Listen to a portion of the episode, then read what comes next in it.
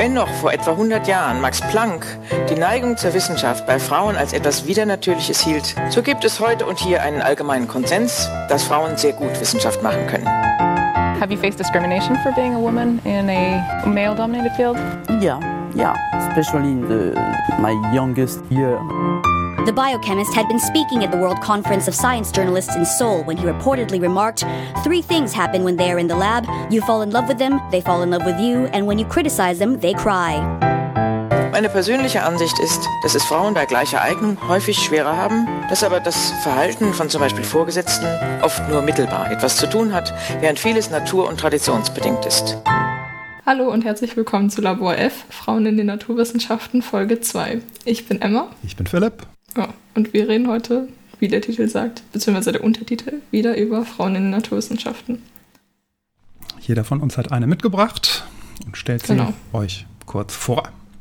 Ja. Was Aktuelles haben wir nicht.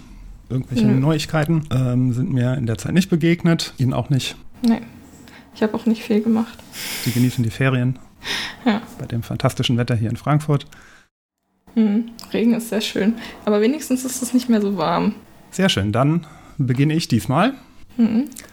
Und meine Naturwissenschaftlerin, die ich heute mitbringe, ähm, die haben wir auch schon mal gehört, nämlich am Anfang im Intro. Das ist die Dame mit dem französischen Akzent. Und zwar ist das Françoise Barré-Sinoussi.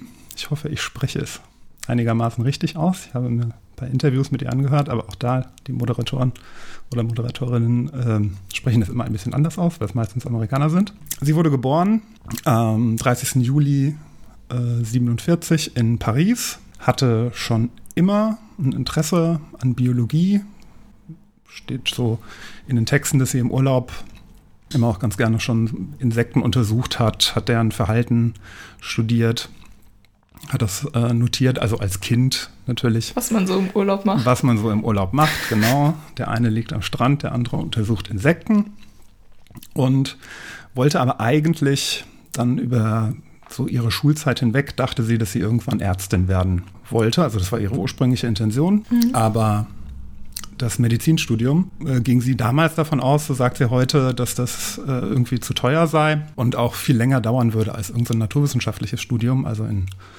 Frankreich weiß ich gar nicht, ob man da so genau dann Biologie oder Chemie oder sonst was, da steht im Prinzip, steht da nur Science. Und ihr Vater belächelte das damals, das sagt sie auch in vielen Interviews, gerade zur äh, Nobelpreisrede, auf die wir dann später noch kommen werden, ähm, dass ihr Vater im Prinzip nicht davon überzeugt war. Das war sozusagen ihr erster Gegner auf dem Weg.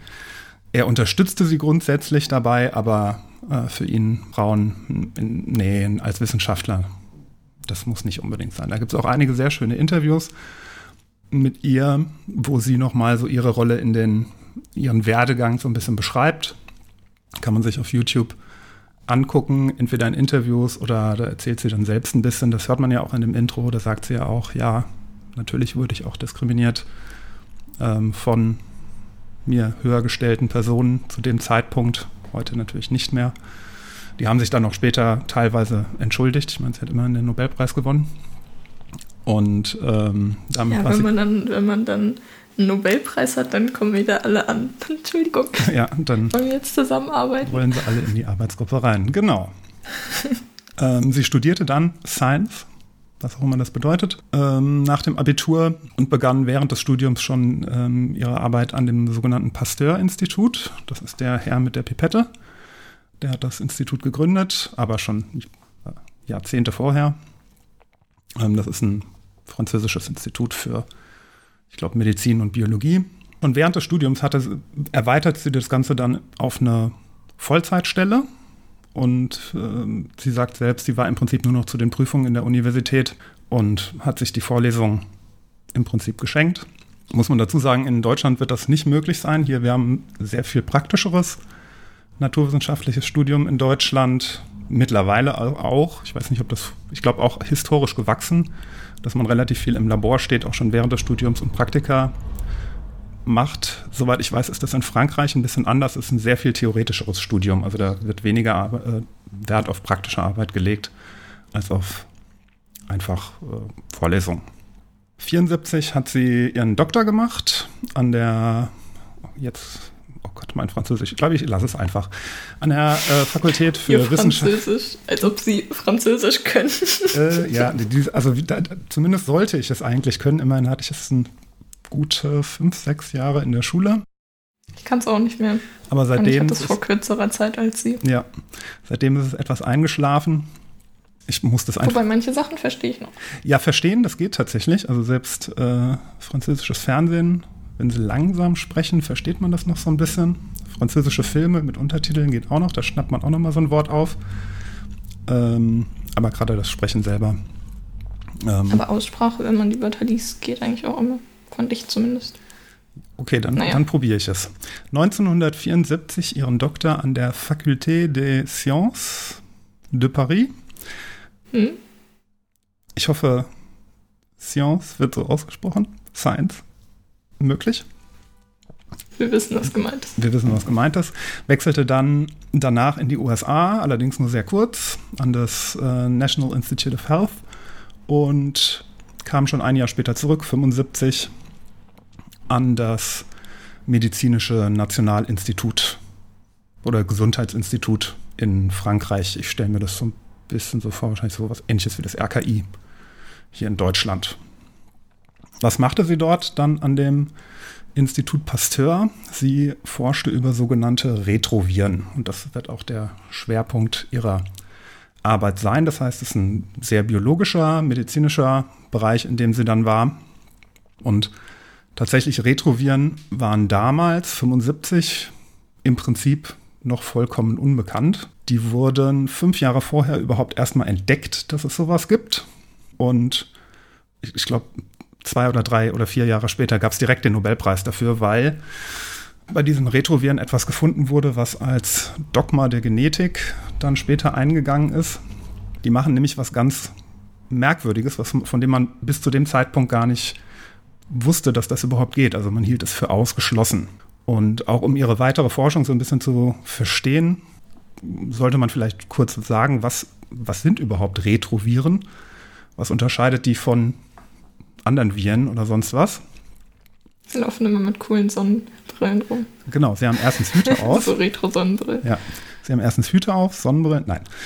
Ähm, das normale, äh, sozusagen, dass wenn man vom Menschen ausgeht, der normale Fall ist, wir vermehren uns dadurch, dass unsere DNA-Stränge, also die, wo die Erbinformationen drauf gespeichert sind im Körper, dass die sich teilen und dann die Zellen vervielfältigen und dann wird es verdoppelt. Jetzt mal ganz, ganz, ganz, ganz simpel. Sogenannte DNA-Stränge, wo die äh, Erbinformationen drauf sind und dann teilt sich die Zelle und dann hat man halt gerade diesen DNA-Strang verdoppelt in zwei Zellen. Und für den Normalfall gilt es auch, dass der DNA-Strang abgelesen wird von einem bestimmten Protein, dann in einen sogenannten RNA-Strang umgewandelt wird. Und an diesem RNA-Strang docken dann verschiedene Aminosäuren an, wieder ganz einfache Modelle und bauen dann letztendlich, daraus wird das Protein dann gebaut. Das heißt, wenn wir irgendwo im Körper Hämoglobin brauchen, dann wird die DNA abgelesen, der Teil, wo drin steht, so sieht Hämoglobin aus, ähm, wird in einen RNA-Strang umgewandelt. An die RNA docken dann die Aminosäuren und alle Aminosäuren zusammen verbinden sich dann zu diesem Hämoglobin.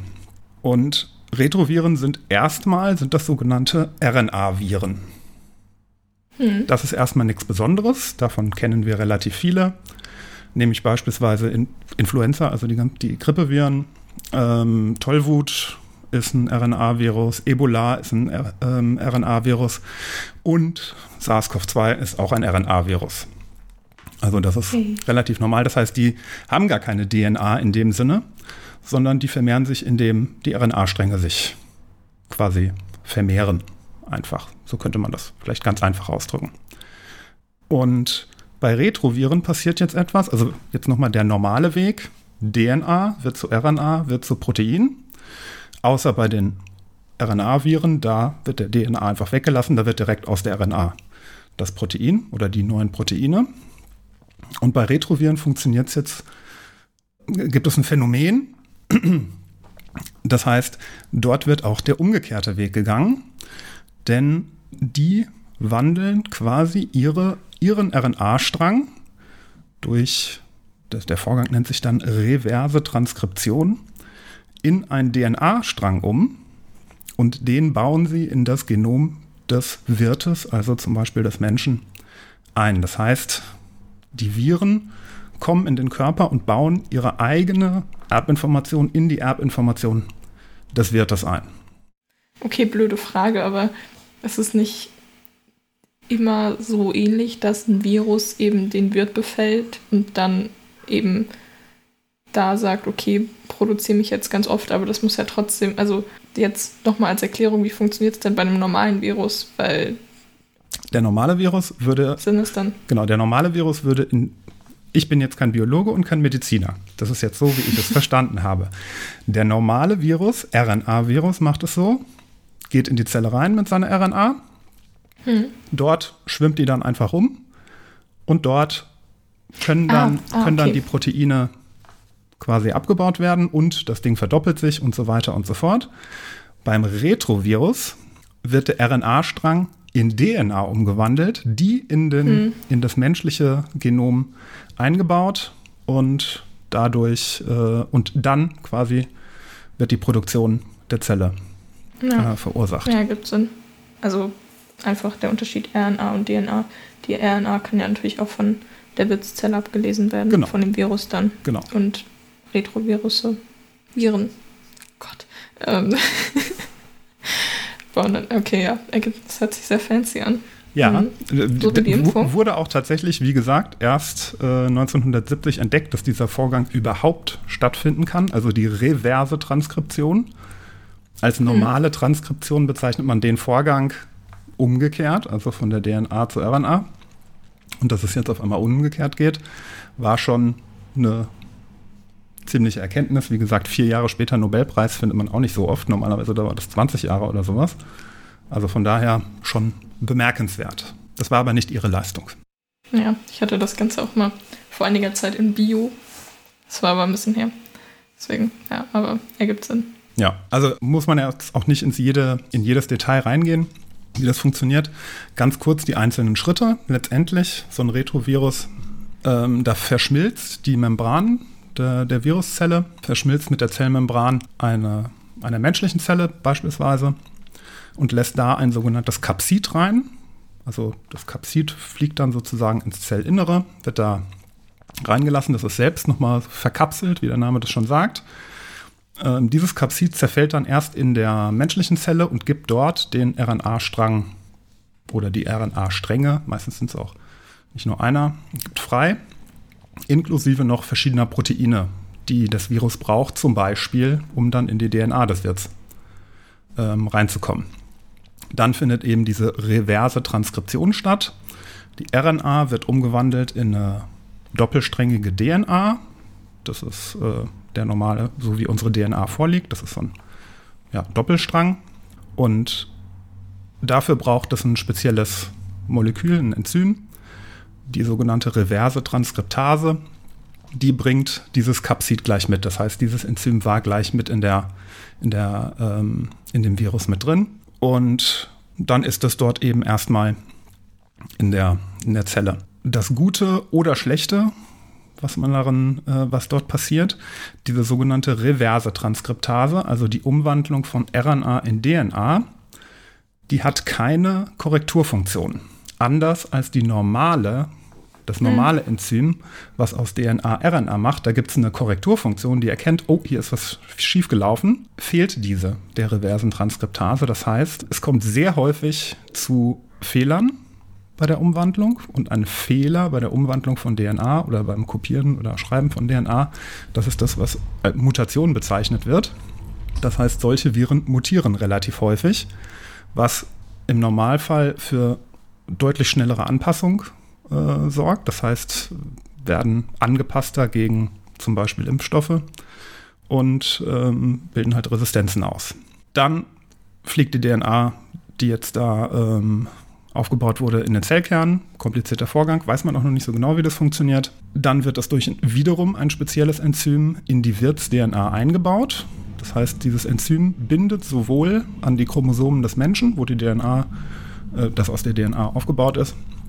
Und an, den, an diesem kleinen Viruspartikel, die Virus-DNA, zerschneidet die Wirts-DNA und baut die virale DNA dann irgendwo an irgendeiner Stelle daran ein. Mhm. Nicht an irgendeiner Stelle, da gibt es schon Präferenzen, wo das gemacht wird, aber theoretisch würde es an irgendeiner Stelle gehen. Mhm. So, dann, jetzt muss ich mal ganz kurz gucken, meine Notizen. Sind weg. Hoffentlich nicht. Nee, nee, nee, nee, nee. Ich, ah, genau. Genau, und wenn es dann in der Wirts-DNA drin ist, dann passiert es natürlich, dass dieser Abschnitt auch abgelesen wird. Das heißt, da wird mhm. aus diesem Abschnitt wird dann wieder RNA-Stränge synthetisiert, die wieder zurück in die, ähm, aus dem Zellkern in, die, in das Zellplasma gelangen, vermehren sich oder dann sind sie da drin. Aus diesen RNA-Strängen werden wiederum Virusproteine, wie zum Beispiel diese reverse Transkriptase, gebildet. Mhm. Das Ganze wenn die sich treffen, so kann man das vielleicht ganz vereinfacht beschreiben, wenn die sich an der Zellmembran treffen, diese Moleküle, dann werden die da quasi an der Zellmembran verpackt zu einem kleinen Kügelchen. Das ist ein unreifes Viruspartikel, nennt man das dann. Und ähm, dann passieren noch mehrere Reifungsprozesse und irgendwann wird einfach dieses infektiöse Viruspartikel, was es dann am Ende ist, aus der Zelle quasi abgeschieden. Das heißt, wenn ich das richtig verstanden habe, die Zellmembran unterscheidet sich gar nicht so groß von der Zellmembran dann der ursprünglichen ja, äh, Menschen, der menschlichen Zelle, weil die ist quasi. Das ist, glaube ich, auch ein bisschen schwerer mit dem Andocken und Einbinden. Genau. Mhm. Aber ist es dann so, dass ähm, die Wirtszelle dabei bestehen bleibt? Also, dass die einfach immer nach und nach weitere Viren produziert? Oder weil normalerweise ist es ja so, dass ganz viele Viren produziert werden und dann irgendwann die Zelle einfach platzt und kaputt geht oder so. Vereinfacht erklärt. Ja. Und da ist es dann eher so, dass es so eine Fabrik ist, bis keine Zellmembran mehr da ist. Wobei die wird ja theoretisch auch. Genau, also das wird einmal ähm, produziert das natürlich immer mehr Virus und immer mehr Virus und immer mehr Virus. Nach einer Zeit sterben die auch ab. Das ist wahrscheinlich unter, also ähm, unterscheidet sich je nach, äh, je nach Retrovirus, wie hm. lange das dauert ähm, weil dadurch, dass sie halt ständig mehr Virus produziert, kann sie halt ihre anderen Aufgaben, auch die sie sozusagen selbst zum Überleben braucht, wahrscheinlich auch nicht mehr ähm, aufrechterhalten, sodass sie irgendwann abstirbt. Und diesen Mechanismus, dass von Viren, also von fremden Zellen, etwas in die DNA des Menschen eingebaut wird, hat man damals zum ersten Mal gefunden. Und mittlerweile geht man sogar davon aus, dass beim Menschen 8% der heutigen DNA, die wir haben, irgendwann mal alte Retroviren-DNA ist. Das heißt, wir bestehen quasi, unsere DNA besteht zu etwa 8% aus alter Retrovirus-DNA, die irgendwann mal im Laufe der Evolution in unsere DNA eingebaut wird. Sich, dieser Vorgang nennt sich Wirts-Virus-Koevolution. Die erfüllt vielleicht sogar auch dann sinnvolle Aufgaben. Wer weiß. Okay, kommen wir wieder zu ihr. Frau Barré-Sinussi. 78 heiratet sie auch einen anderen Wissenschaftler. Da kriegt sie dann das Barré von Jean-Claude Barré in ihren Namen rein. Und ähm, beschäftigt sich insbesondere mit Retroviren, die Krebs verursachen. Das kann man sich vorstellen, wenn irgendwas in die DNA des Menschen eingebracht wird und es da vielleicht auch noch zu Mutationen kommt. Äh, und Mutationen, das hört sich ja, also da ist Ungünstig. es sehr naheliegend, dass da auch äh, Krebs durch entsteht. Hatte man auch schon dann welche gefunden. Und ähm, das war, also das war sozusagen die Frage der Zeit. Sie beschäftigte sich aber mit Retroviren, die äh, Leukämie bei Mäusen erzeugen. Und dann tauchte auf einmal Anfang der 80er Jahre eine neue Krankheit auf. Und also eine neue Krankheit für den Menschen auf, äh, die damals völlig unbekannt war. Und sie begann in der Gruppe von Luc Montagnier zu untersuchen, könnte ein Retrovirus die Ursache für diese Krankheit sein. Also damals wusste man nicht, was verursacht diese Krankheit. Mhm. Bis dahin war genau eins, ein einziger weiterer äh, Retrovirus bekannt, der, also äh, beim Menschen. Es waren noch andere, aber beim Menschen war genau ein einziger bekannt, weil die auch sehr spezifisch sind für ihre Werte wohl oder relativ spezifisch. Das war der sogenannte HTL-Virus, der verursachte eben Krebs. Und Ähm, sie hatte in dem Kontext hatte sie Methoden zur Untersuchung der Aktivität dieser reversen Transkriptase, also dieses Enzym, was RNA in DNA umwandelt, ähm, hatte sie auch mitentwickelt wohl teilweise oder das wurde in der Gruppe zumindest entwickelt. Und die These von den beiden war, also sie und Luc Montagnier, wenn wir nachweisen können, dass es bei Menschen, die von dieser Krankheit betroffen sind, Aktivität dieser reversen Transkriptase gibt, die wir messen können. Ich habe leider nicht herausgefunden, wie die das genau gemacht haben. Hm, wahrscheinlich ist das so Biochemie erstes Semester und viel zu trivial. Deswegen, aber ich habe äh, es irgendwie versucht, das rauszufinden. Das äh, Paper, in dem sie es veröffentlicht hat, vor knapp 40 Jahren, ist immer noch hinter einer Paywall. Ich konnte es mir also leider nicht durchlesen. nice. Auf jeden Fall hat sie, ging sie quasi mit dem, mit der Hypothese ran, wenn wir diese Aktivität nachweisen können, dann ist es ein Beweis dafür, dass es ein Retrovirus ist. Sie fanden 82 oder es wurde 82 dann herausgefunden, dass, ähm, dass bei der Erkrankung insbesondere de, bestimmte Immunzellen angegriffen werden im Körper, die sogenannten CD4-Lymphozyten, äh, Teil des Immunsystems, weiße Blutkörperchen. Und zu einem Schwund von diesen führten. Das heißt, das Virus sorgte dafür, dass diese CD4-Lymphozyten absterben, was es sehr schwierig machte, bei Kranken dieses Virus nachzuweisen, denn die entsprechenden Zellen waren halt tot. Hm. Und deswegen äh, machte sie sich daran, mit ihrem äh, Partner bei einem Patienten äh, mit Lymphknotenschwellung äh, Proben dieser Lymphknotenzellen auch zu nehmen, weil das wohl auch ein frühes Symptom war der Krankheit. Und dort beobachtete sie dann eben diese reverse Transkriptase-Aktivität. Und zwar nach äh, zwei Wochen konnte das irgendwie nachgewiesen werden. Da gab es einen relativ starken kurzen Anstieg der Aktivität, daraufhin aber auch wieder einen sehr raschen Abfall denn die Zellen fingen direkt an zu sterben. Was mhm. machen sie dann? Sie nahmen einfach von einem beliebigen Blutspender Lymphozyten, gaben die dann einfach hinzu und stellten fest, wieder Aktivität. Fantastisch. Und das Ganze führte dann auch zu dem Namen des Virus Lymphadenopathy Associated Virus, LAV, und wurde dann später umbenannt in HIV. Also der hm. Virus, den sie entdeckte, den sie zum ersten Mal auch isolierte, den sie vermehrte durch den Prozess, den sie, gemacht hat, 1983 war das, als sie das Paper veröffentlichte in Science, war der HI-Virus, genauer der HIV-1. Es gibt da mehrere Sorten, HIV, HIV-2 und noch ein paar Untersorten. Und die entsprechende Krankheit, von der ich äh, die ganze Zeit geredet habe, ist damit natürlich AIDS. Also hm. sie hat den Nachweis erbracht, AIDS wird durch das HIV-Virus verursacht, indem, und das ist jetzt halt das Gefährliche, das besonders Gefährliche am HIV-Virus, es eben sehr spezifisch auf die Immunzellen des Menschen wirkt. Bedeutet, also was heißt das dann für den Menschen? Die Zellen werden befallen, die Immunzellen des Menschen. Wenn dann eine andere Infektion im Körper losgeht, eine normale Grippe, irgendwas anderes, wäre es ja eigentlich die Aufgabe der Zellen, dann entsprechende Proteine, sonst was zu äh, produzieren, die den die diese Infekt dieser Infektion entgegenwirken. Was macht die Zelle stattdessen? Sie produziert einfach nur mehr Virus, mehr Virus, mehr Virus und das mit einer extrem hohen Evolutionsrate wegen der fehlenden Fehlerkorrektur. Das heißt, konnte sich sehr gut anpassen, Impfungen und sowas, alles fehlgeschlagen. Mhm. Also das war das Gefährliche am HIV-Virus und dann natürlich auch am Ende an der Krankheit AIDS. Kann man sich vielleicht vorstellen, dass das damals äh, schon einigermaßen besorgniserregend war.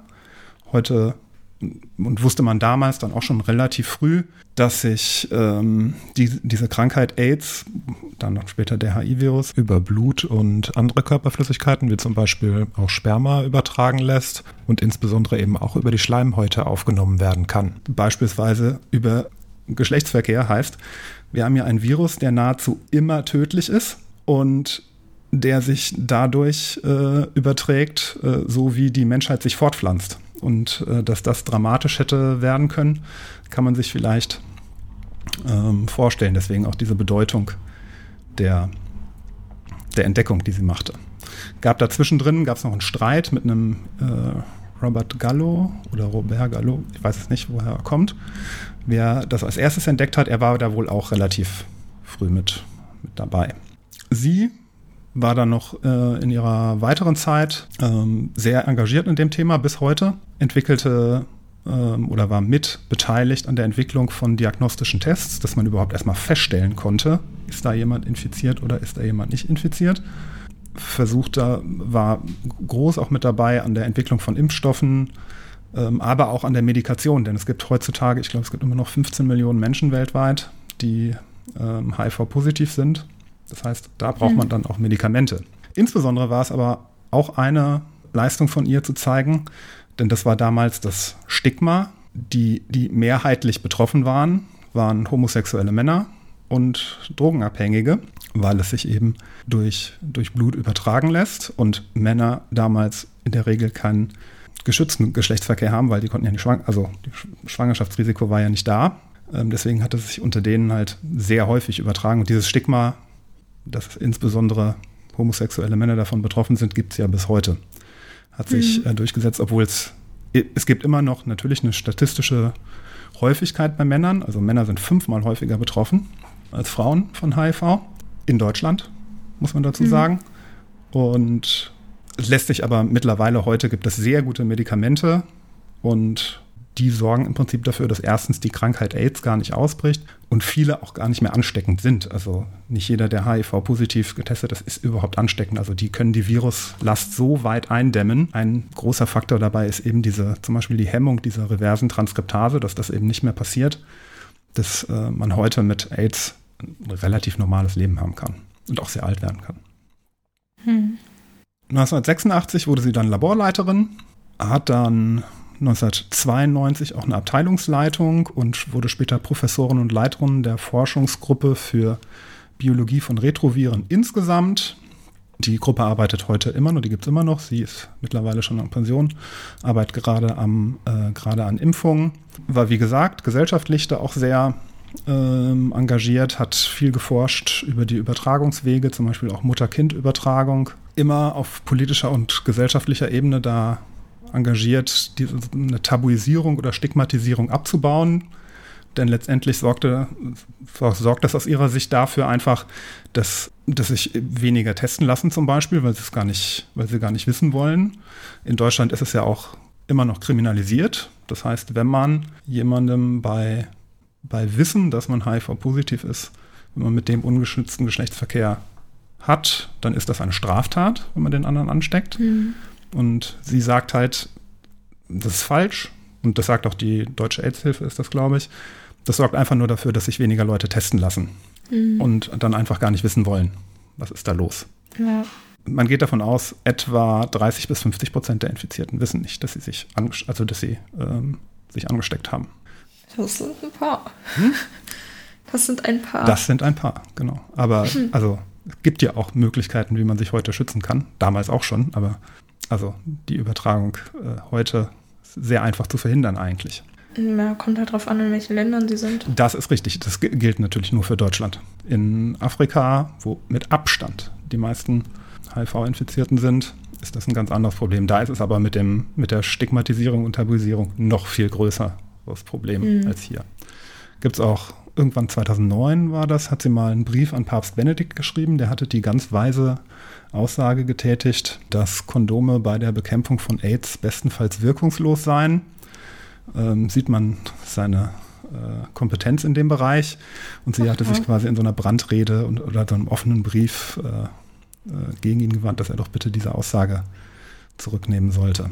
Seit 1996, als sie Professorin wurde, über 250 Veröffentlichungen, sprach auf über 250 Konferenzen, ist Beraterin des Anti-AIDS-Programms der äh, Weltgesundheitsorganisation, fördert auch die Zusammenarbeit mit Wissenschaftlerinnen aus Ländern mit weniger guten Voraussetzungen, äh, also finanziellen Voraussetzungen. Sie ist da, war da wohl sehr engagiert in Vietnam und in der Zentralafrikanischen Republik und hat dann eben zum Beispiel auch 2008 zusammen mit ihrem damaligen äh, Chef, Luc Montagnier, den Nobelpreis für Medizin bekommen. Hat noch ganz viele andere Ehrungen bekommen. 2018, äh 2017 ist er in Pension gegangen. 2018 wurde er dann in die National Academy of Medicine in den USA aufgenommen und war ebenso Direktorin der französischen Behörde zur Bekämpfung von retroviralen Infektionskrankheiten.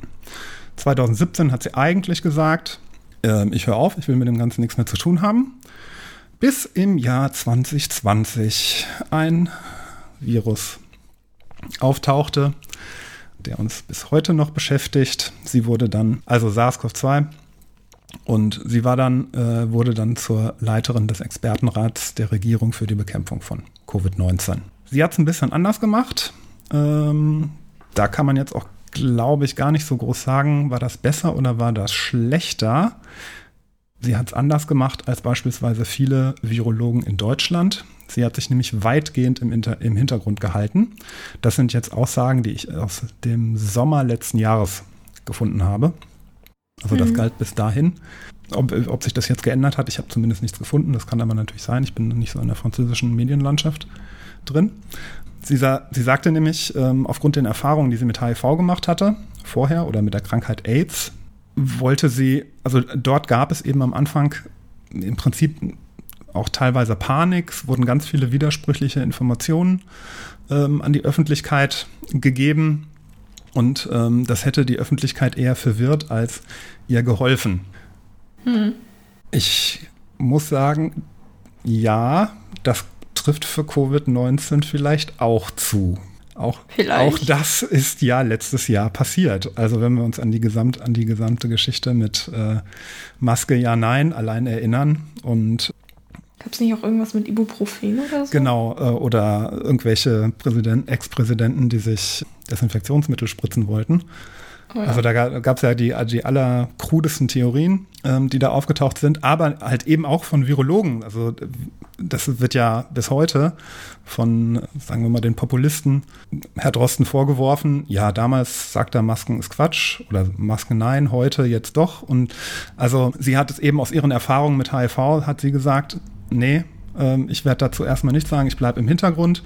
Und nur wenn wirklich gesicherte wissenschaftliche Fakten da sind, dann werde ich dazu auch was sagen. Dann, ja, also ich, das ist überhaupt gar keine Kritik irgendwie an, an Drosten oder Mai, äh, MyLab.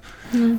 Das sind beides legitime Wege und ähm, ich würde sagen, alle haben das auf jeden Fall auch, alle, die ich jetzt gerade genannt habe, haben das ja auch sehr gut gemacht, äh, wurden ja auch vielfach dafür ausgezeichnet. Aber ich kann natürlich auch ihre Argumentation verstehen, warum sie es damals nicht gemacht hat. Mhm. Ja. Und das war François Barré-Senussi. Ich habe auch gerade nochmal nachgeschaut, weil es ja bei der Blutspende auch so verschiedene Regelungen gibt ähm, für homosexuelle, bisexuelle und transgender Männer. Ich werde einfach queere Männer jetzt sagen, weil man da ja eben zwölf Monate nach dem letzten Geschlechtsverkehr mit einem Mann erst Blut spenden darf. Also es gibt dann diese Fra diesen Fragebogen, da steht dann für Männer und dann steht da, hatten sie in den letzten zwölf Monaten Geschlechtsverkehr mit einem anderen Mann. Und wenn das ihnen zutrifft, dann darf man nicht Blut spenden. Hm, ich habe übrigens gelesen, dass man, dass, dass queere Männer erst ab 2017 überhaupt Blut spenden dürfen, was ich ziemlich krass fand, das wusste ich so nicht. Da sieht man, dass wir doch noch nicht so weit sind. Naja, ähm, was eben auch mit diesem Vorurteil zusammenhängt, dass AIDS wirklich nur in der queeren Community vorkommt. Es ist zwar so, dass die Verteilung von queer, queeren Erkrankten und heterosexuellen Erkrankten so bei 60 zu 40 um, also 60 zu 40 Prozent ungefähr liegt, aber man sieht auch, dass eben die Neuerkrankungen bei den queeren Männern rückläufig sind und bei heterosexuellen Männern ansteigen. Und ja, deswegen ist es einfach so ein Ding, was nicht nur von der ähm, sexuellen Orientierung abhängt, sondern auch einfach von dem Risikoverhalten, was man hat, wie oft man Geschlechtspartner wechselt und natürlich auch, wie oft man ungeschützten Geschlechtsverkehr hat. Das ist sowieso nicht immer eine ungute Idee, würde ich mal vermuten. Es gibt ja auch noch andere Erkrankungen und Schwangerschaften.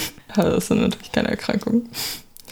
Aber ähm, nee, genau, ab Herbst soll also auch das dann geändert werden, habe ich gesehen, dass ähm, das eben das für alle dieser vier Monate Zeitraum gilt. Also das ist jetzt bei anderen, ähm, beziehungsweise bei ähm, nicht queeren Männern ist es so, dass man einfach gefragt wird, okay, wie war das in den letzten vier Monaten? Dass das dann eben nicht mehr von, von der sexuellen Orientierung oder vom Geschlecht abhängig gemacht wird, sondern einfach nur davon, wie risikohaltig ähm, das Sexualleben quasi ist, also mit wie vielen Leuten man Geschlechtsverkehr hatte. Und ähm, ja, was auch übrigens ist, ich rede jetzt die ganze Zeit nur von Männern, das ist, gilt natürlich auch für Frauen. Also da steht dann auch, hatten sie in den letzten zwölf Monaten ähm, Geschlechtsverkehr mit einem bisexuellen Mann, ähm, weil das dann natürlich eben genauso gilt. Aber ähm, bei Frauen tritt es weitaus weniger auf als bei Männern. Und ähm, ja, da weiß ich aber die genaue Verteilung. Aber ähm, ja, das wird auf jeden Fall geändert, was ich auch gut finde, weil es erstmal total unnötig ist. Und für viele auch sehr blöd, weil erstens braucht man die Blutspenden. So, das ist immer zu wenig da gefühlt. Und zweitens wollen ja auch total viele Blutspenden gehen, werden dann aber auf ihre, aufgrund ihrer, ihre, ihres Schwulseins oder ihres Bisexuellseins ähm, einfach daran gehindert ähm, und direkt verurteilt. Und ähm, das ist natürlich super blöd. Ja. Also es ja. gibt auch von der äh, Deutsche, AIDS, Deutsche AIDS-Hilfe heißen die, ne? Mhm. Gibt es ja auch viele Vorschläge, wie man das anders machen könnte. Also Homosexuelle mit vielen äh, wechselnden Geschlechtspartnern sind eine Risikogruppe. Das ja. ist so statistisch einfach. Aber also einfach, insbesondere ist es ja dann, wenn das nur so ein Fragebogen ist, was, was soll das? Also da kann ja jeder auch dann irgendwas angeben. Ja, geht halt auf Vertrauen. Ja, genau. Da gibt es dann auch nochmal so einen Selbstausschuss, wenn man in größeren Gruppen zum Beispiel hingeht, dass man dann da eben, also dass man sich nicht traut, in der Gruppe quasi, wenn man diesen Fragebogen zusammen ausfüllt, das dann irgendwie anzukreuzen und dass man sich dann später nochmal vertraulich quasi selbst ausschließen kann, dann kriegt man auch das Blut abgenommen, aber es wird dann halt eben nicht weiterverwendet. Ja. Naja, aber ab Herbst soll es dann geändert werden, glaube ich. Also ein bisschen vernünftiger. Ja, das kann man auf jeden Fall sagen. Ich habe natürlich auch jemanden mitgebracht und ich werde meinen Einstieg jetzt aus einem Buch klauen. Ich muss nur dazu erstmal die richtige Seite finden. Ich habe sie nämlich auch über dieses Buch gefunden. Die ist ein bisschen, naja, nicht länger, aber ich sollte jetzt erstmal einen Monolog von mir mit vorlesen. Ähm, das Kapitel heißt übrigens Lebende Moleküle, aber das ist eigentlich unnötig dafür. Äh, Im Bundesstaat Maryland an der amerikanischen Ostküste gibt es einen kleinen Ort mit dem hübschen Namen Silver Spring. Dort wohnt Margaret Dayhoff, die ich jetzt auch vorstellen werde, Anfang 50, verheiratet mit einem Physiker und Mutter zweier halberwachsener Töchter. Wer der mütterlich wirkenden Frauen und flüchtig begegnet, wird wohl wird vielleicht von ihrem warmherzigen Charme angetan sein, aber kaum auf den Gedanken kommt, dass er eine der originellsten amerikanischen Wissenschaftlerinnen vor sich hat. Frau Dayhoff ist Professor für Biochemie und als stellvertretende Forschungsleiterin Mitarbeiterin der angesehenen Nationalen Stiftung für biomedizinische Forschung im amerikanischen Wissenschaftszentrum Bethesda. Ungewöhnlich ist auch die Ausstattung des Labors, in dem Frau Professor Dayhoff arbeitet. Weder sie selbst noch eine ihrer Mitarbeiter nimmt jemals ein Reagenzglas zur Hand. In den Laboratorien der von Frau Dayhoff geleiteten Abteilung für Biochemie gibt es weder chemische Reagenzien noch biologische Präparate. Einzige Arbeitsgeräte ihres Teams sind ein leistungsfähiger moderner Computer und ganze Batterien von zusätzlichen Rechenmaschinen. So, das, äh, ja, das Buch ist aus den 70ern, also ist auch nicht mehr ich weiß nicht, wie hochleistungsfähig die Computer da noch sind, aber sind, ja. das ist so der Einstieg quasi in sie. Wie heißt denn das Buch? In was sie gemacht hat. Wie heißt denn das Buch? Oder kommt das noch? Das Buch ist das, was ich äh, letztens auch hatte. Am Anfang war der Wasserstoff. Ah. Hier ist ein Rechtschreibfehler. Von. Steht hier nicht. Egal. Liefern wir nach. Ja, egal. Ist auf jeden Fall gut, aber wahrscheinlich ist es schon ein bisschen älter. Ähm, naja. Auf jeden Fall stelle ich jetzt Margaret Oakley Dayhoff vor. Ähm, sie war in der physikalischen Chemie tätig, in der Sequenzanalyse für Proteine und DNA und sie war die Begründerin der Bioinformatik, deswegen auch die ganzen Computer und keine Reagenzien. Ähm, genau, sie wurde am 11.03.1925 in Philadelphia geboren und ja, als Einzelkind. Sie hat dann, also zu ihrem Leben habe ich wieder nicht so viel. Irgendwie, da, letzte Folge haben sie voll die Lebensgeschichte, glaube ich, rausgehauen und ich habe immer nur so die Abschlüsse dann. Aber sie ähm, schloss die Highschool als Prima Omnium ab, also das quasi die beste Abiturientin. Mhm. Und hat dann auch ein Stipendium für ein Studium der Mathematik an, am Washington Square College dadurch erhalten. Und 1945 promovierte sie dann auch Magna Cum Laude, also auch wieder sehr gut. Mhm. Und hat dann 1948 noch ein PhD in Quantenchemie an der Columbia University abgeschlossen. Nebenbei. Ja. Genau, und dann hat ihre, in ihrer Doktorarbeit hat sie sich dann schon mit Computersystemen äh, eben beschäftigt und dann auch zur Massendatenverarbeitung, Massendatenverarbeitung eben in der theoretischen Chemie. Also ich weiß nicht, ob das so ganz richtig ist, aber sie hat sich dann äh, die Resonanzenergie verschiedener organischer Moleküle angeschaut und das dann irgendwas damit gemacht. Das habe ich nicht ganz verstanden. ist auch nicht so wichtig. Die hat gemessen oder die hat äh, berechnet? Ja, hm, gute Frage. Beides? Ich weiß nicht. Ja, ist ja ähm, ich, ich vermute, sie jetzt berechnet. Ja, also es ist der Normalfall in der theoretischen Chemie, dass man quasi versucht mit Modellen mhm. ähm, im, im, Computer rechnerisch zu begründen, warum ist jetzt, keine Ahnung, ja. Spektrum von Wasserstoff so oder so. Naja, auf jeden Fall hat sie dann 1951 noch ein Studium gemacht in der Elektrochemie an der Rockefeller University. Genau, und hat dann da, hat dann auch eine Forschungsstelle, Forschungsstelle an der University ähm, Maryland bekommen. Also die ging von 1957 bis 1959. So, das ist jetzt ein kleiner Sprung von 1951 bis 57. Was hat sie dazwischen gemacht? Da hat sie nämlich verschiedene Sachen gemacht, aber das Hauptding, für das sie quasi jetzt äh, bekannt ist, ist, dass sie ähm, seit 1955 dann ein Programm entwickelt hat, um in Anführungszeichen Aminosäuresequenzen homologer Proteine verschiedener Spezien zu vergleichen. So, hört sich kompliziert an, ist aber eigentlich gar nicht so kompliziert. Das war dann eben die, diese Grundlage der ähm, Bioinformatik, das nennt sich auch Sequenzalignierung oder Sequenzalignment. Und das ist eben einfach, dass man sich Proteine anschaut Genau, also Proteine sind ja, wie Sie vorhin schon gesagt haben, das war, da musste ich grinsen, weil das ist eine kleine Überschneidung. Proteine sind ja eben Aminosäureketten, mm, wo es dann eben verschiedene Strukturen gibt. Also es gibt die Primärstruktur, ist dann einfach nur die Kette und dann die Sekundär, Sekundärstruktur und Tertiärstruktur und so. Und homologe Proteine sind dann eben einfach Proteine, die eine sehr große Übereinstimmung in den Aminosäuren, in der Aminosäuresequenz hat, also in der Primärstruktur mhm. und eben auch in der Tertiärstruktur, also in der räumlichen Anordnung quasi dieser Kette. Und diese Übereinstimmungen entstehen eben durch gemeinsame Vorläufer. Also das hat dann auch was mit Evolution zu tun, dass es eben einen gemeinsamen Vorläufer gibt und dass sie sich dann irgendwann quasi durch Mutationen zum Beispiel voneinander trennen, aber immer noch erkennbar sind, ja. dass sie eben mal zusammengehört haben, den gleichen Ursprung haben. Also beispielsweise irgendein Protein im menschlichen Körper verglichen mit dem in einem Elefanten, oder? Ja, zum Beispiel. Das hat sie dann gemacht. Sie hat sich das in verschiedenen Spezies angeschaut. Es gibt aber auch zum Beispiel Beispiele äh, in unserem Körper. Da unterscheiden sich auch manche Proteine, die ähnlich sind. Sind egal, also Hämoglobine zum Beispiel. Es mhm. gibt ja, also ein Hämoglobin ist ja ein Proteinkomplex, was beim Menschen jetzt aus zwei Hämoglobin A Alpha und zwei Hämoglobin, Hämoglobin Beta besteht. Und dann eben noch vier Helmgruppen, das ist dann mit dem Eisen.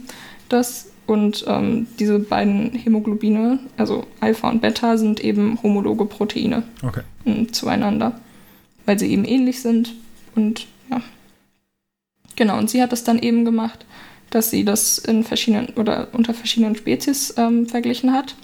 Und dass es dann eben dieses, na, muss nicht unbedingt mit verschiedenen Spezies sein, aber dieses Sequenzalignment ist dann eben, dass man sich ähm, zwei oder mehrere Aminosäureketten anschaut oder auch Nukleotidketten, also das wäre dann mit der DNA die Basen, und sie es dann vereinfacht gesagt nebeneinander legt und dann schaut, okay, wo sind Unterschiede und wie, wie statistisch belegbar ist es jetzt, dass die ähm, gemeinsam Vorgänger haben oder nicht. Kann natürlich auch sein, dass die drei Übereinstimmungen haben, die Kette aber irgendwie 100 Aminosäuren lang ist. Also, mhm. Und dann ist es natürlich sehr unwahrscheinlich. Also so nach dem Motto, genau da steckt man zwei verschiedene Ketten rein, A und B, und am Ende kommt eine ja. Zahl raus, Ähnlichkeit 70 Prozent oder sowas. Oh, ja, vereinfacht. Das kann man auch mit mehreren machen, also dass man dann, das, das nennt sich dann paarweise, paarweise Sequenzalignment oder multiples Sequenzalignment, dass man da eben sich mehrere anschaut. Und genau das Prinzip ist eben, dass man nach Ähnlichkeiten sucht und dadurch dann eben hm, evolutionäre oder funktionelle Verwandtschaften feststellen kann, eben durch diese Mutation. Also ich habe doch gleich nochmal ein Beispiel, aber man kann sagen, ähm, je mehr Gemeinsamkeiten die haben, desto näher sind sie quasi evolutionär oder funktionell, zum Beispiel jetzt die Proteine. Und je weiter sie auseinander sind, desto mehr Zeit liegt dazwischen, weil eben mehr Mutationen stattfinden konnten. Mutationen brauchen ja auch Zeit, sind ja noch zufällig und so. Und sie, sie, hat es dann eben mit verschiedenen Spezien gemacht. Da komme ich aber gleich nochmal drauf ähm, zurück, was es dann so für Erfolge hatte und weitere Sachen, die man damit quasi feststellen konnte.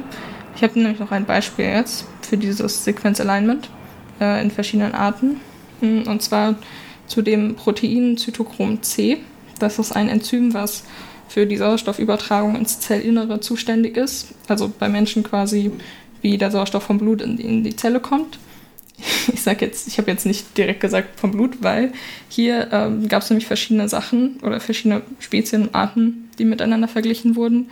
Das war dann zum Beispiel Mensch und Rhesusaffe. Da gab es einen Unterschied. Also ich sollte vielleicht sagen, okay, also die Kette, die Aminosäurenkette ist so circa 104 Aminosäuren lang, bei manchen Arten ein bisschen mehr. Aber ähm, das Protein besteht prinzipiell erst nur aus 104 Aminosäuren. Und beim Mensch und beim Rhesusaffe gab es im Vergleich eine Aminosäure, die anders war. Mhm. Das heißt, es war sehr, sehr ähnlich äh, im Aufbau.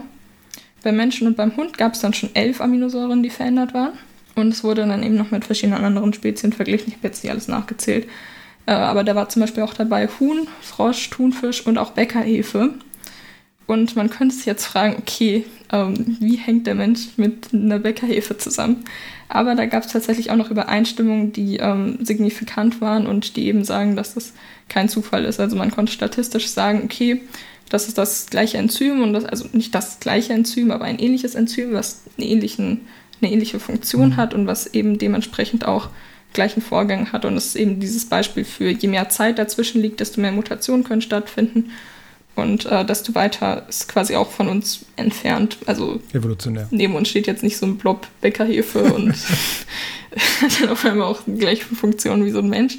Aber es lässt eben zurückschließen, dass es einen gemeinsamen Vorgänger geben muss. Ist das auch dann die Methode, mit der man so Verwandtschaften im Tierreich, die Nähe der Verwandtschaften bestimmt? Auf, mhm, dann ja. auf genetischer Ebene, also nicht über die Aminosäuren wahrscheinlich, ja. sondern das war sowieso generell alles ziemlich krass damals für die Zeit, weil da war die Sequenzanalyse, die man ja auch braucht, um erstmal festzustellen, welche Aminosäuren sind denn da überhaupt in welcher ähm, Reihenfolge, war da auch äh, noch relativ neu. Und dann hat man direkt quasi so eine mh, mm, Vergleichsmethode und sowas entwickelt und dann eben auch, was sie später dann gemacht hat, 1965, ähm, Ach so, genau, das war auch sehr wichtig. 1965 hat sie dann erstmal den Atlas of Pro Protein Sequence and Structure erstellt und da waren dann eben die Proteinstrukturen oder die, die bekannten Proteinsequenzen ähm, alle drin vermerkt. Das heißt, das war quasi so ein Sammelwerk für alle bisher sequenzierten Proteine und das wurde dann auch immer weitergeführt. Das waren dann verschiedene Datenbanken. Äh, 1984 war es dann, also wurde das dann in die Protein Information Resource Datenbank überführt, also PIR. Da wurden dann halt immer weiter die Funktionen und Sequenzen von Proteinen gesammelt und 2002 war das dann, wurde das dann zusammengeführt in die Uniprotein-Datenbank. Mm, und das waren eben Proteine von Lebewesen, aber auch von Viren. Also Viren ist ja sowieso immer dieses Ding, mhm. Lebewesen oder nicht. Aber da wurden dann eben die ganzen mm, Proteinstrukturen gesammelt und es war eben so ein Hauptwerk von ihr, weil da immer noch ziemlich viele drauf zurückgreifen natürlich, weil es äh, schlau ist, das alles zu speichern und dass man das dann eben nachschauen kann. Genau. Und 1966 hat sie dann noch was Cooles gemacht. Ähm, das war nämlich das, womit sich äh, sie und ihr Team dann hauptsächlich beschäftigt haben. Und zwar haben sie eine PAM-Matrix entwickelt, ausgeschrieben Point Accepted Mutation Matrix. Und damit kann man eben die Wahrscheinlichkeit einer Veränderung in der Aminosäuresequenz bestimmen. Anders gesagt, die Zeit, bis eine Mutation auftritt. Mm, also die Wahrscheinlichkeit, bis eine Mutation auftritt, was man dann auch überführen kann in die Zeit, weil eben Mutationen sehr mhm. zufällig sind und je wahrscheinlicher eine Mutation ist, desto schneller wird sie wahrscheinlich auftreten. Das mhm. macht man dann bei Viren und Bakterien oder? Mhm, generell kann man auch bei Tieren machen. Was sie dann nämlich zum Beispiel gemacht hat, ist, dass sie zum Beispiel geschaut hat, wo Mensch und Huhn zum Beispiel einen gemeinsamen Vorfahren haben und das war vor 280 Millionen Jahren. Ah, also, okay. Also sie hat quasi in die sowas, Vergangenheit da, gerechnet. Genau, man kann das in die Vergangenheit dann rechnen und ähm, dann zum Beispiel auch Enzyme von ausgestorbenen Arten rekonstruieren, was ziemlich, ziemlich aufwendig ist, aber ja. da gab es dann eben auch die Hoffnung, dass man schauen kann, okay, wie, haben, wie waren denn die Enzyme von Dinosauriern und so. ähm, das wäre natürlich auch sehr interessant. Müssen hm? wir nicht mehr mit Frosch-DNA auffüllen. Ja, nee, also das funktioniert natürlich auch nur, weil wir, also weil alle Lebewesen quasi das, das gleiche Prinzip mit den Basen und den Aminosäuren haben. Und das waren quasi so, also sie hat noch ein paar andere Sachen gemacht. Sie hat dann zwischendurch auch mal im Weltraum so Analysen erstellt, wie ähm, hoch die Konzentration von verschiedenen Molekülen da ist, beziehungsweise verschiedenen Aminosäuren, die halt eben essentiell fürs Leben sind in der Atmosphäre von verschiedenen Planeten oder so. Aber das ist nur so ein kleiner Zwischenschnitt. Also das war wirklich Hauptwerk, dass sie eben vor allen Dingen dann noch später dieses, diese PAM-Matrix da entwickelt hat. Genau. Und sie wurde relativ übergangen in ähm, ihrer Forschung. Also es war natürlich, es wurde quasi anerkannt, dass sie es gemacht hat, aber es wurde nicht anerkannt, dass es von ihr gemacht wurde. Also es war wieder. Ah, wurde jemand anders ausgezeichnet. Äh, ja, genau. Da gab es dann noch jemand anderen, ich habe mir den Namen nicht gemerkt, ist auch unwichtig, der dann so ein bisschen äh, den Erfolg dafür eingeheimst hat. Und sie hat sich dann danach auch später noch für das Bestehen dieser Datenbanken eingesetzt, also jetzt dieser Proteindatenbanken. Dass die weitergeführt mhm. werden. Genau. Und am 5.2.1983 ist sie dann gestorben. Also sie ist leider nur 57 geworden. Und dann hat man eben später auch noch nach ihrem Tod den Margaret O'Dayhoff Award ähm, ins Leben gerufen. Das hat die Biophysical Society gemacht, bei der war sie auch Mitglied. Bei der war sie auch das erste ähm, weibliche Mitglied, was ein Amt hatte. Und das hat eben diesen Award dann ins Leben gerufen. Und da werden jedes Jahr dann Frauen in der Bio Biophysik ausgezeichnet mit einem Preisgeld von 2000 äh, Dollar. Und ja, das läuft immer noch. Wusste ich gar nicht, dass es den gibt. Jetzt wissen wir es. Schon ganz ganze Liste an weiteren Frauen gefunden. Nee, aber ähm, das soll quasi auch nochmal.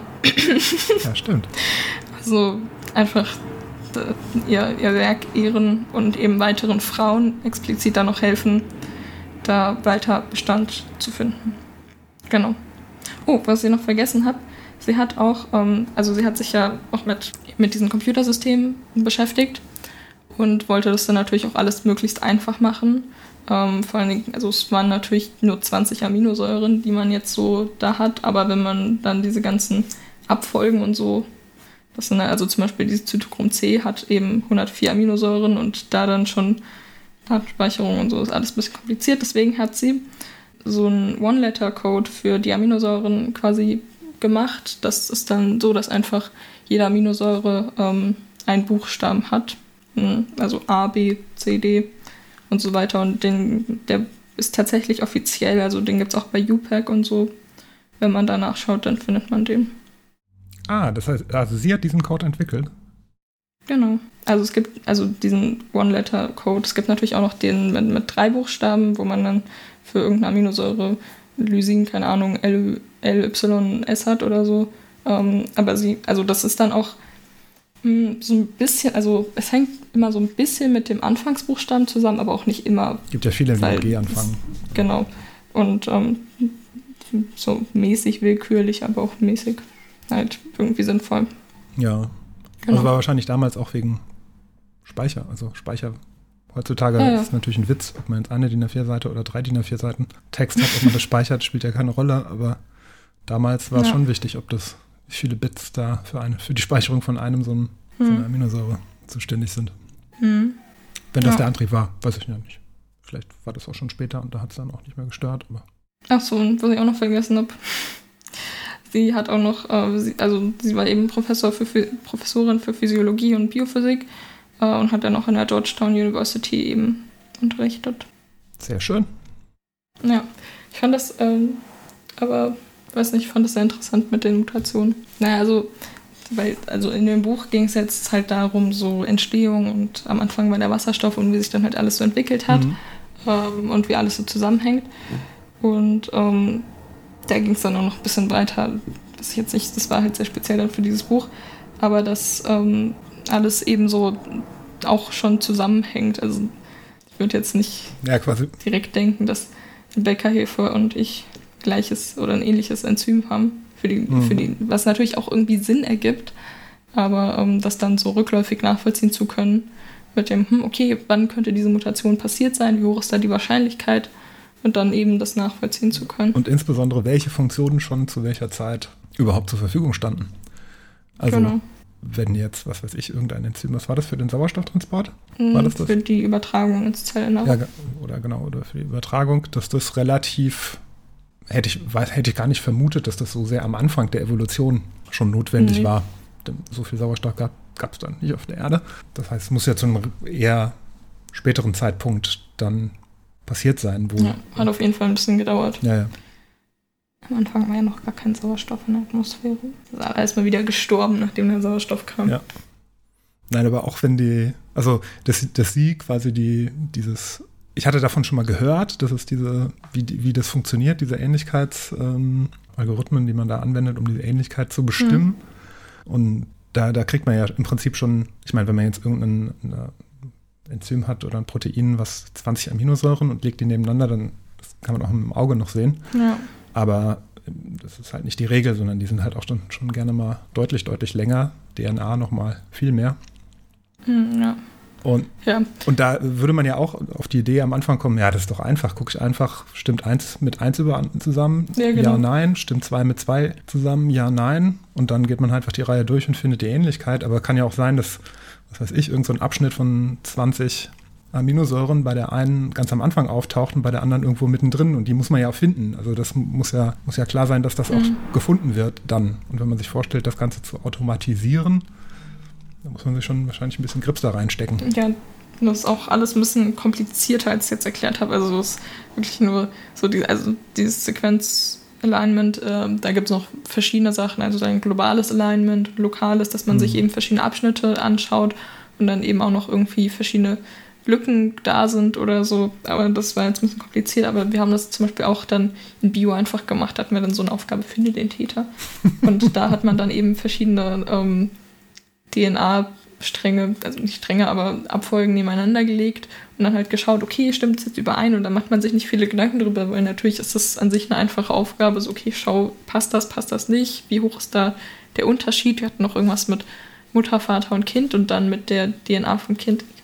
Und ähm, da macht man sich auf jeden Fall keine Gedanken drüber, dass das so ein großes Ding hat und auch, oder ein großes Ding ist und was es auch für Folgen generell hat, also was man damit alles machen kann und was man damit alles nachvollziehen kann dann im Endeffekt. Tja, 2000 Ja. Euro hat sie dafür bekommen.